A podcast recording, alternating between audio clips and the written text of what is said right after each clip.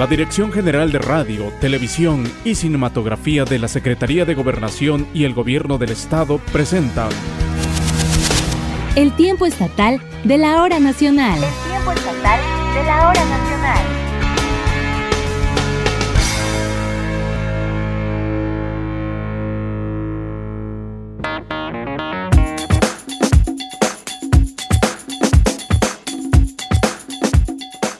Buenas noches amigas y amigos que nos sintonizan esta noche en el tiempo estatal de la hora nacional. Les saluda con mucho gusto Gisela Ramírez Hurtado. Y esta noche el programa será un tanto diferente porque vamos a presentarles en los próximos minutos algunos de los lugares, artesanías, comidas y datos interesantes que nuestras compañeras y compañeros de la producción han realizado a lo largo de las 70 emisiones que llevamos al aire además de compartir con todas y todos ustedes las conducciones de amigas y amigos locutores que han hecho el honor de acompañarnos. Nuestro objetivo es sumarnos a las acciones de prevención, distanciamiento y aislamiento que han promovido las autoridades sanitarias en todo el estado, evitando el riesgo de contagio de las y los invitados, así como de locutores y locutoras, Claro, también el personal técnico de este programa. Así que los invitamos a quedarse con nosotros en los próximos minutos desde sus casas y disfrutar de esta emisión. Además, le recordamos que es muy importante que usted realice las acciones de prevención como es el lavado constante de manos con agua y jabón, el estornudo de etiqueta que va con la parte interna del codo, además de desinfectar áreas de uso común y lo más importante, mantener el distanciamiento. Estas medidas de prevención también se las vamos a estar compartiendo a lo largo del programa en lenguas originarias de nuestro bello estado de Oaxaca. Así que quédese con nosotros, iniciamos esta emisión especial del tiempo estatal de la hora nacional.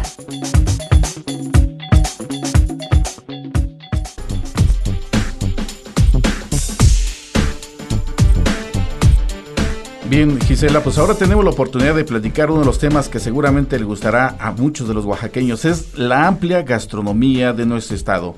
Ha sido declarada como patrimonio cultural inmaterial y como parte de la expresión de la entidad cultural milenaria y ancestral de esta misma riqueza, llega a nosotros una práctica poco común que en otros lugares del país no conocen y es el consumo de los ricos chapulines. Pastor, dime cuál te gusta más. A ver, hay chapulines al mojo de ajo, hay hasta con cacahuates. ¿A ti cómo te gustan? Me gustan solamente que tengan ajo y limón y los ingredientes que además podrían eh, aderezarse precisamente a través del chapulín, los cuales se pueden maridar o combinar con otros alimentos. Sin duda, yo creo que todos tenemos el gran prestigio de comer este delicioso alimento que además es muy nutritivo y que cuando llega alguien a Oaxaca, si prueba chapulines, ya no se va. Y además lo pueden probar, yo te lo recomendaría con unas ricas quesadillas, pero con chapulines incrustados además. Qué delicioso. Vamos a escuchar más sobre este peculiar insecto. Atole de tamales, de tamal, quesote, pan de cazuela, chocolate, mole. ¿Qué va a llevar? Chocolate. Chapulines al mojo de Hecho en Oaxaca. Hecho en Oaxaca. Doradas, ¿qué le ponemos? Pásale, pásale. Tengo tasajos, cecina y chorizo, quieran. Las plomadas para los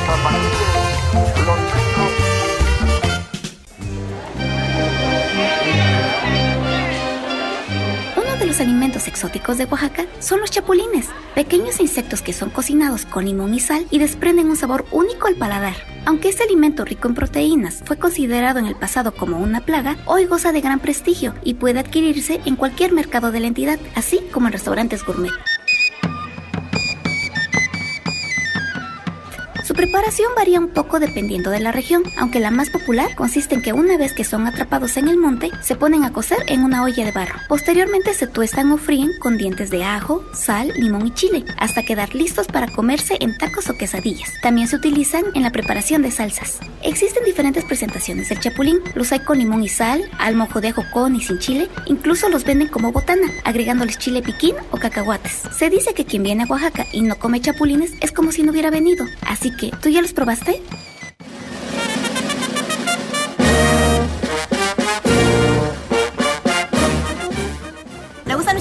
Sí, me encantan. Por supuesto, son muy ricos. Es un manjar muy conocido aquí en Oaxaca. Recomiendo los más pequeñitos, son los que saben mejor. ¿Por qué le gustan los chapulines? Bueno, son muy, muy ricos y además son una excelente fuente de proteína. Conozco personas que entrenan fisicoculturismo y lo prefieren bastante. Pues los chapulines yo los recomiendo con guacamole y tortilla o con guacamole y totopos, que es lo mismo, ¿no? Pero nada es que está doradita. Para el tiempo estatal de la hora nacional, Mayra Santiago.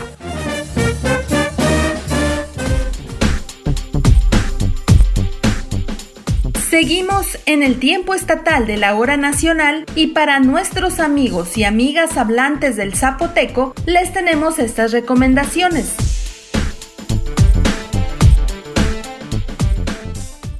Tiush, raklasna gnena lota, konstitsene, beyone junne, parneiga atnelo gilgisne nak coronavirus, netan terzet menina, yone tibne niane ngi, combia, conis, del chorab gel antibacterial, colquina, tanto meduín como mengol, leche en el etarquietiru, nigrigiasta, golcegrita, golcerota, conexibniata, lo más nega kikbig de talomener zakne, parne tete de tagilgit, del leche en el orienta, letarla, shle, kietaru, guiede tabel secos, golcielo doctor, parnele emegne pegieta, ayudar parnescaiga atnelo gilgizri.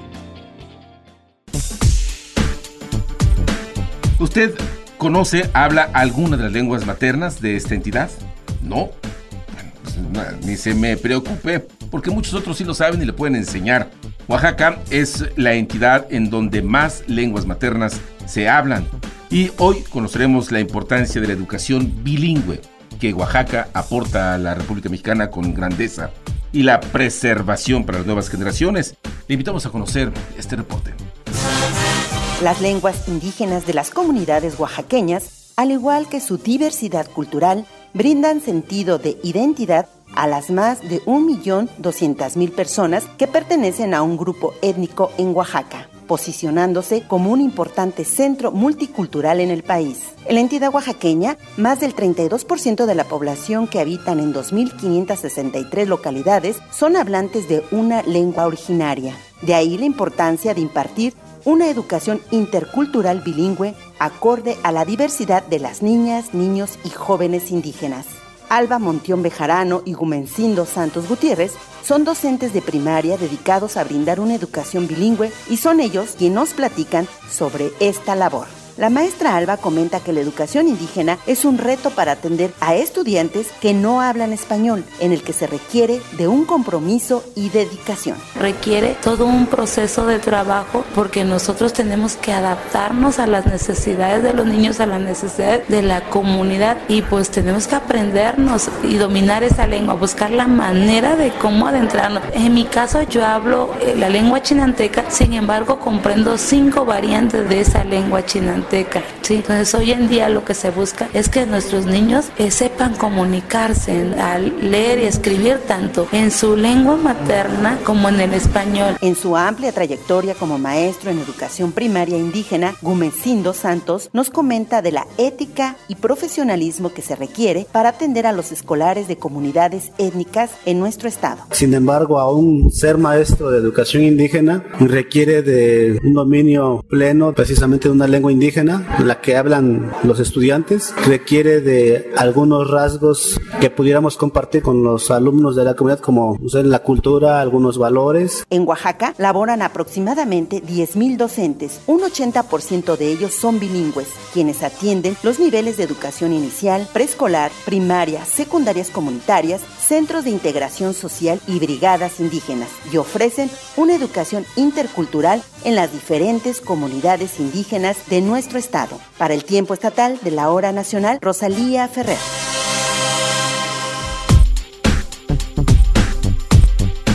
A continuación, las recomendaciones sanitarias para las y los hablantes de la musgo. Juchu, na yo ben che chi ku na ko ba na si nei sang na pha yo ni kut ku bai ko ba ya na ning kya sang ku sang ta ben ta o hu do a kun the no ku sang khoa o chi yo yo na dio hon nei kwa chu mang ke ho ma ka no chen a ti ya vi ke yo si zo na si cho kha ya ta na si yo ma dok to bio chen hu chu ba ti kun kui sa na kon de bin ang o tin tu ni có o chen ba tin không bao ba hon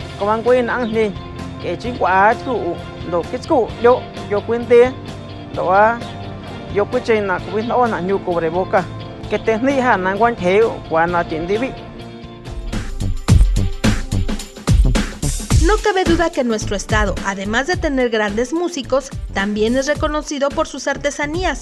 Tal es el caso de los alebrijes, figuras que nacen de la imaginación de sus creadores, que van desde gallos con cuernos, toros, cabezas de perro, de gato, con alas, dragones gigantescos, que en nuestra imaginación y hasta en nuestras pesadillas seguramente nos hemos encontrado. seguramente que sí, Gisela, y no dudo que así es como haya surgido quizá esta idea de crear los alebrijes. Pero, ¿qué te parece si precisamente conocemos más acerca de estas artesanías que por sus llamativos colores y decorados son irrepetibles? ¿Qué nos dicen los artesanos? ¿En qué se inspiran? Vamos a conocer más. Figuras caprichosas que surgen en la mente y corazón de su creador. Un material donde diseñar esas formas y manos diestras para esculpirla es lo que necesita un maestro del arte de los alebrijes. Así lo revela Miguel Santiago Soriano, quien por más de 40 años se ha dedicado a crear diversas figuras y máscaras con diferentes materiales pues yo ocupo la madera de cualquier árbol que, que esté seco, como saúz, este, guamuche, este, guayabo, cedro, así cualquier madera que me pueda servir, yo aprovecho. Entonces, me ha gustado experimentar hasta con cerámica, digamos, bueno, pues entonces yo, yo, no, yo no me detengo por la cuestión de tipo de madera, pero tradicionalmente sí es el copal. Originario de la localidad de Razola, Miguel Soriano hace una remembranza de cómo incursionó en el arte de los alebrijes, actividad que le ha traído un sinfín de satisfacción satisfacciones. Decía, tengan cuidado con, con los gringos, porque esos, cuando yo era niño, se los roban los muelen y los hacen gasolina para avión.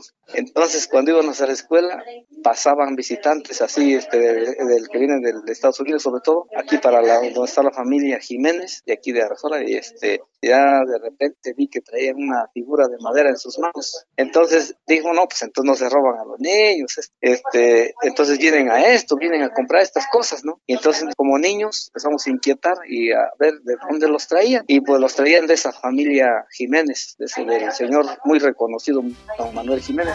Esta curiosidad de niño hizo que investigara de dónde y cómo se elaboraban estas piezas empecé a ir a donde tiraba él sus, lo que sale de la madera cuando se talla y allí mismo encontré este, algunos, digamos, fragmentos de piezas que él restauraba y estas piezas yo me las llevaba para la para allá para mi domicilio. Vamos a imaginar que tenía como un pequeño laboratorio y la sometía como a estudio digamos no yo pensaba ah esta es una manita tal vez de algún santo tal vez de una de, de algún ángel tal vez de algún de algún campesino de algún personaje y ver está tallado tal vez aquí le dio con el machete tal vez aquí con el cuchillo que está más fino, bueno, así, hasta que ya este, logré eh, empezar a armar alguna pequeña pieza, ¿no? Miguel Soriano cuenta con gran emoción en qué se inspira para crear sus figuras. Tengo dos cuadernos donde yo dibujo mis ideas, Primero, a veces, a veces plasmo este, algún pensamiento y en base al pensamiento ya surge una, una, un, proyecto, digamos. De un ejemplo, ¿no? Este, me tocó viajar a, Campeche y había un, un, amarre que hizo alguien con alambre. Me quedé pensando y se formó una como carita de, de duende. Y ya después dibujé la, la, carita de duende, así como para hacer una máscara. Y eh, hace unos días este, un cliente ya la eligió porque le gustó la idea y bueno, ahora voy a tallar la máscara en, en madera. Desde niño a don Miguel le decían, oye chamaco, ¿es cierto que tú haces monos de palo? Y ese fue el nombre que adoptó para su taller, Monos de Palo. Esta hermosa artesanía seguirá evolucionando. Desde don Manuel Jiménez quien despertó en un niño el interés y deseo por elaborar estas piezas hasta las nuevas generaciones que añadirán su toque personal. La creatividad de las manos de los artesanos oaxaqueños perdurarán por muchos años más. Cabe señalar que la población de San Antonio Arrazola está situada en el municipio de Santa Cruz, Jojocotlán, a una distancia de 45 minutos de la ciudad capital oaxaqueña. Para el tiempo estatal de la hora nacional, Alfa García. Es momento de escuchar en lengua mazateca las recomendaciones para evitar los contagios por coronavirus. Da no gatio hotin mayo shi ella mano pau. Pasi tini hena kwanda gasi kwinda nganya shingia ga ho kite ya son dele na ena shi coronavirus mi.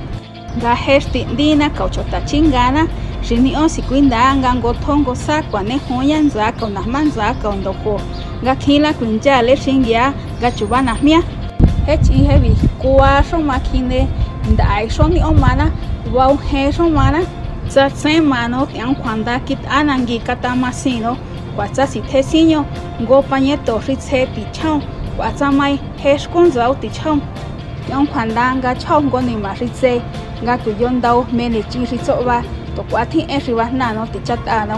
kauno ni Y bueno amigos y amigas del auditorio, otro de los lugares en la ciudad de Oaxaca es el Parque Juárez el Llano, que se ubica en el centro de la capital, un espacio rodeado por enormes árboles. Nosotros lo conocemos simplemente como el Llano Gisela. Es un parque de fácil acceso y que guarda pues interesantes historias. Una de ellas, que yo no la sabía por cierto, todos los días se aprende algo, fue un zoológico, queridos amigos. ¿Quieren saber qué más? Escuchemos la siguiente información, Marisol. El Paseo Juárez el Llano es uno de los lugares más emblemáticos para las y los oaxaqueños al ser por años un parque familiar en el que muchas generaciones han disfrutado de su tranquilidad y belleza natural. Pero, ¿qué tanto conocemos sobre la historia de este lugar? Preguntamos a algunas personas si conocían el porqué de las estatuas de los ocho leones que se encuentran en las esquinas de este parque y esto fue lo que nos dijeron. Ah, la verdad, no. No sé por qué están los leones aquí en el llano. No sé por qué están los leones, pero de hecho son unos que ya son muy antiguos, o al menos desde que yo vengo creciendo ya estaban ubicados. Es porque antes era un zoológico, entonces yo creo que hacen alusión a los animales que antes vivían aquí. Era un motivo de ornato desde la creación del parque. O sea, eh, aquí de hecho no hubo inclusive tampoco nada de animales en vivo, no había zoológico, entonces pusieron como símbolo nada más. Y efectivamente, en 1910, el entonces gobernador de Oaxaca, Miguel Bolaños Cacho, encargó al escultor Ernesto Echelesque esculpir ocho leones que resguardarían de manera simbólica el paseo, unos sentados como una custodia y otros esperando a lanzar un zarpazo pero los invito para hacer juntos un recorrido por la historia de este lugar. Los primeros registros de este terreno aparecen en el plano de la ciudad de Oaxaca de 1777. Era un terreno plano, no delimitado con árboles. Se ubicaba a unos metros del río Jalatlaco. A finales del siglo XVIII, en las ordenanzas para el establecimiento e institución de los alcaldes de barrio, se le denominó Llano de Guadalupe, por ser un amplio terreno vecino al Templo de Guadalupe. Durante la independencia de México, el general José María Morelos y Pavón estableció el lugar como un campo de entrenamiento de sus tropas. Al año siguiente, y con motivo de su triunfo logrado en el campo de batalla, Morelos ordenó construir una fuente en el centro, la cual fue retirada en 1894 por el gobernador de ese entonces, Martín González. Se hizo una modificación al paseo para construir una rotonda y levantar en el centro el monumento a Benito Juárez. El basamento fue conceptualizado con motivos prehispánicos y formó parte de una serie de homenajes que se le rindieron al ilustre oaxaqueño a partir de su fallecimiento en 1872. Durante los primeros años del siglo XX, el paseo tuvo varias modificaciones en su traza arquitectónica, principalmente por los conflictos sociales, religiosos y los desastres naturales. Pero uno de los cambios más importantes inició en 1901, cuando la ciudadanía asistió a una manifestación para cambiar el nombre al Paseo Netzahualcoyol por el de Paseo Benito Juárez. Sin embargo, fue hasta 1903 cuando se aprobó la nueva nomenclatura de las calles, en la cual los paseos y jardines cambiaron de denominación. Siete años después aparecieron los ocho leones en dos posiciones diferentes como ya lo comentamos. La obra fue planeada para fundirse en bronce, pero debido a las críticas de la prensa, se realizaron de cemento, con una estructura hecha a base de acero y tabique de barro cocido. En 1931, con el terremoto de ese entonces, los oaxaqueños abandonaron sus casas e instalaron carpas de lona para protegerse de los derrumbes de sus viviendas en este lugar. En 1939 el gobierno municipal construyó en el interior de El Llano un parque infantil denominado Juárez, con toboganes, volantines, una ola de mar, trapecios, argollas, entre otros juegos. Posteriormente, en 1945, se impulsó el fomento al deporte y se construyó una cancha de básquetbol en la parte sur, además de que se instaló el primer parque zoológico que cerró dos años después. En 1964 se inauguró un nuevo zoológico gracias a la donación de animales de la sociedad civil y otros que adquirió el municipio. Incluso hay algunas personas como el señor Gabriel Figueroa Chávez quien de pequeño pudo presenciar esta parte de la historia. Y sí, a nosotros sí nos tocó, sí, porque le digo, antes no había tanto dónde ir a divertirse, antes al llano, al llano. Y se llenaba de niños, ahí venían las mamás, hasta peleándose, empujándose, porque el niño quería ver el león, el chango, pero sí, aquí eh, bastante, pues. El zoológico cerró sus puertas en 1971 ante los problemas de insalubridad y falta de recursos, además de que se deshabilitaron las canchas y algunos animales fueron trasladados a la zona militar. Al año siguiente, en 1972, se registró una nueva traza y rehabilitación, prácticamente como lo conocemos hoy en día al Paseo Juárez Allán. Y en 2009 fue remozado por última vez este lugar, colocando fuentes a ras de piso frente a la iglesia de Guadalupe, también se levantó el piso y se colocó cantera. El Paseo Juárez Llano es uno de los parques más antiguos y emblemáticos de la capital oaxaqueña, cuyo legado histórico debemos recordar siempre. Para el tiempo estatal de la hora nacional, Seth Gabriel Ruiz.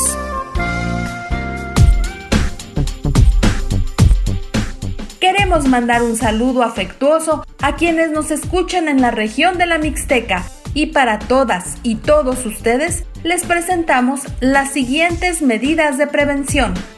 wenani coronavirus ta'aka e ñuwi ta ikaj vaji nunava ntesio tuka unita'ö nutita'ana'ö a nukexe'ö interakita'na nupututuvi na naketeli'ina'na ninama kasina na tulo'o nakue'ára yama que nanutetahnta kuminamana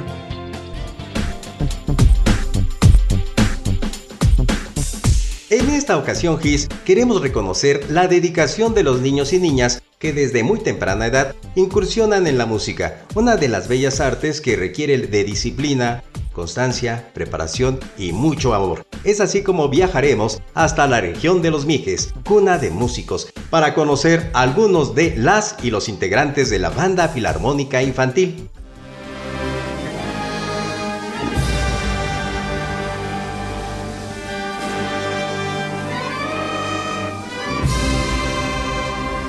Hablar de la región Mije es hablar de un lugar mágico, donde en cada rincón escucharás una nota musical, ya sea de una trompeta, de un clarinete, de un trombón, de una guitarra, de un acordeón o hasta un simple silbido.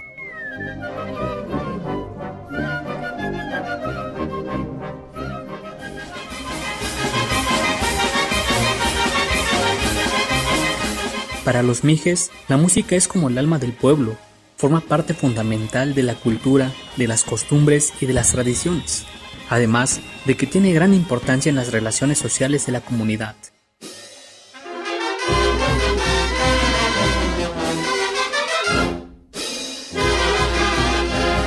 Es por ello que desde pequeño se les inculca ese arte mediante el solfeo, aunque en muchas ocasiones los niños y niñas primero aprenden a tocar algún instrumento musical que a leer o escribir.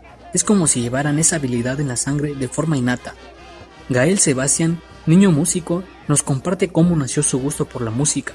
Yo soy Gael Domínguez Pastor.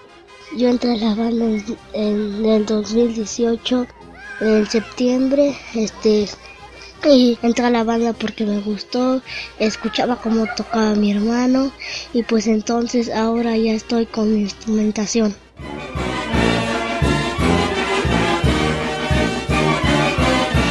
La participación infantil dentro de las bandas filarmónicas es fundamental, pues la mayoría de las veces las y los niños aportan carisma, alegría y mucha entrega en cada una de sus presentaciones. Mi nombre es Ahí Domínguez Pastor. Yo entré en la banda a la edad de 10 años, hace en el 2015. A mí me gustó la banda porque pues me gustaba la música y pues empecé a surfear un mes y de ella me dieron un instrumento y empecé la instrumentación y yo decidí tocar la trompeta y de ahí es ya empecé a tocar con la banda y a tocar a muchos lugares, fiestas del pueblo, convivios y todo eso.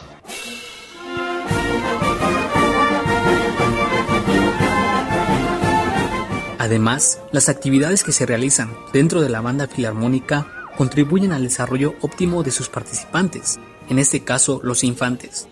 Además de recibir una enseñanza en las escuelas, se pueden desenvolver en este ámbito recibiendo una educación musical.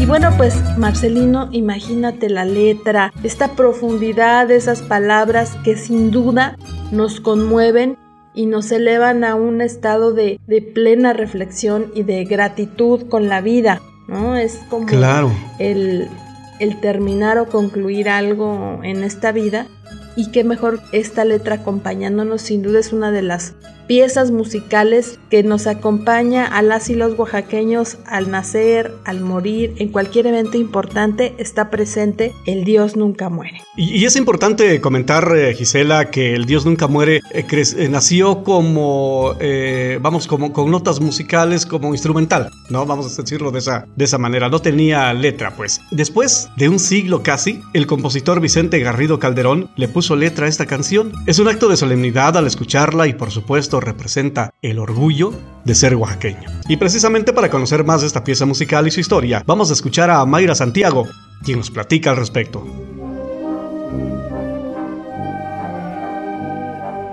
El vals Dios nunca muere de Macedonio Alcalá es sin duda la pieza musical más ligada a la identidad del estado de Oaxaca se dice que fue creada hace 150 años por encargo de pobladores del municipio de Tlacolula de Matamoros, quienes se entrevistaron con el compositor cuando él padecía un cuadro de enfermedad, situación que originó el título de esta melodía. Así lo señala René Calderón González, promotor de las tradiciones de esta localidad.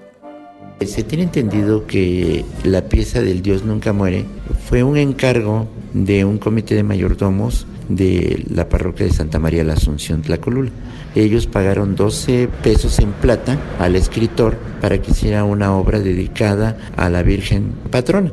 Hay un escrito por ahí donde dice que Macedonio Alcalá realmente le pone el nombre porque al momento de levantar la almohada ve las 12 monedas de plata y entonces dice, realmente Dios nunca muere para los pobres. Ese es el nombre original de la pieza. A pesar de que esta obra fue terminada días antes de la muerte de Macedonio Alcalá, en 1869, esta pieza musical no vio la luz hasta 25 años después, cuando llegó a oídos de don Porfirio Díaz, quien comenzó a solicitarla en eventos públicos y la puso de moda en el siglo XX. Posteriormente, esta obra musical cobró mayor valor sentimental para las y los oaxaqueños luego del sismo de 1931 y alcanzó la fama en voz de Pedro Infante, gracias a la letra que el compositor mexicano Vicente Garrido creó en 1955. Dios nunca muere, se toca hasta a la hora de enterrar a un difunto, por la cuestión de que habla de Dios, ¿no? Ya la letra, ¿no? Por eso hace que nos sentamos bien, es algo muy sentimental, ¿no? Es algo que nosotros lo asimilamos y creemos que es algo que nos va a confortar. Aunque el Dios nunca muere inmortalizó a Macedonio Alcalá, entre el patrimonio musical que legó a su época, en sus 37 años de vida, y que con el tiempo pasó a formar parte de la memoria histórica de México, también está conformada por marchas, pasos dobles, mazurcas y danzas. Para el tiempo estatal de la hora nacional, Mayra Santiago.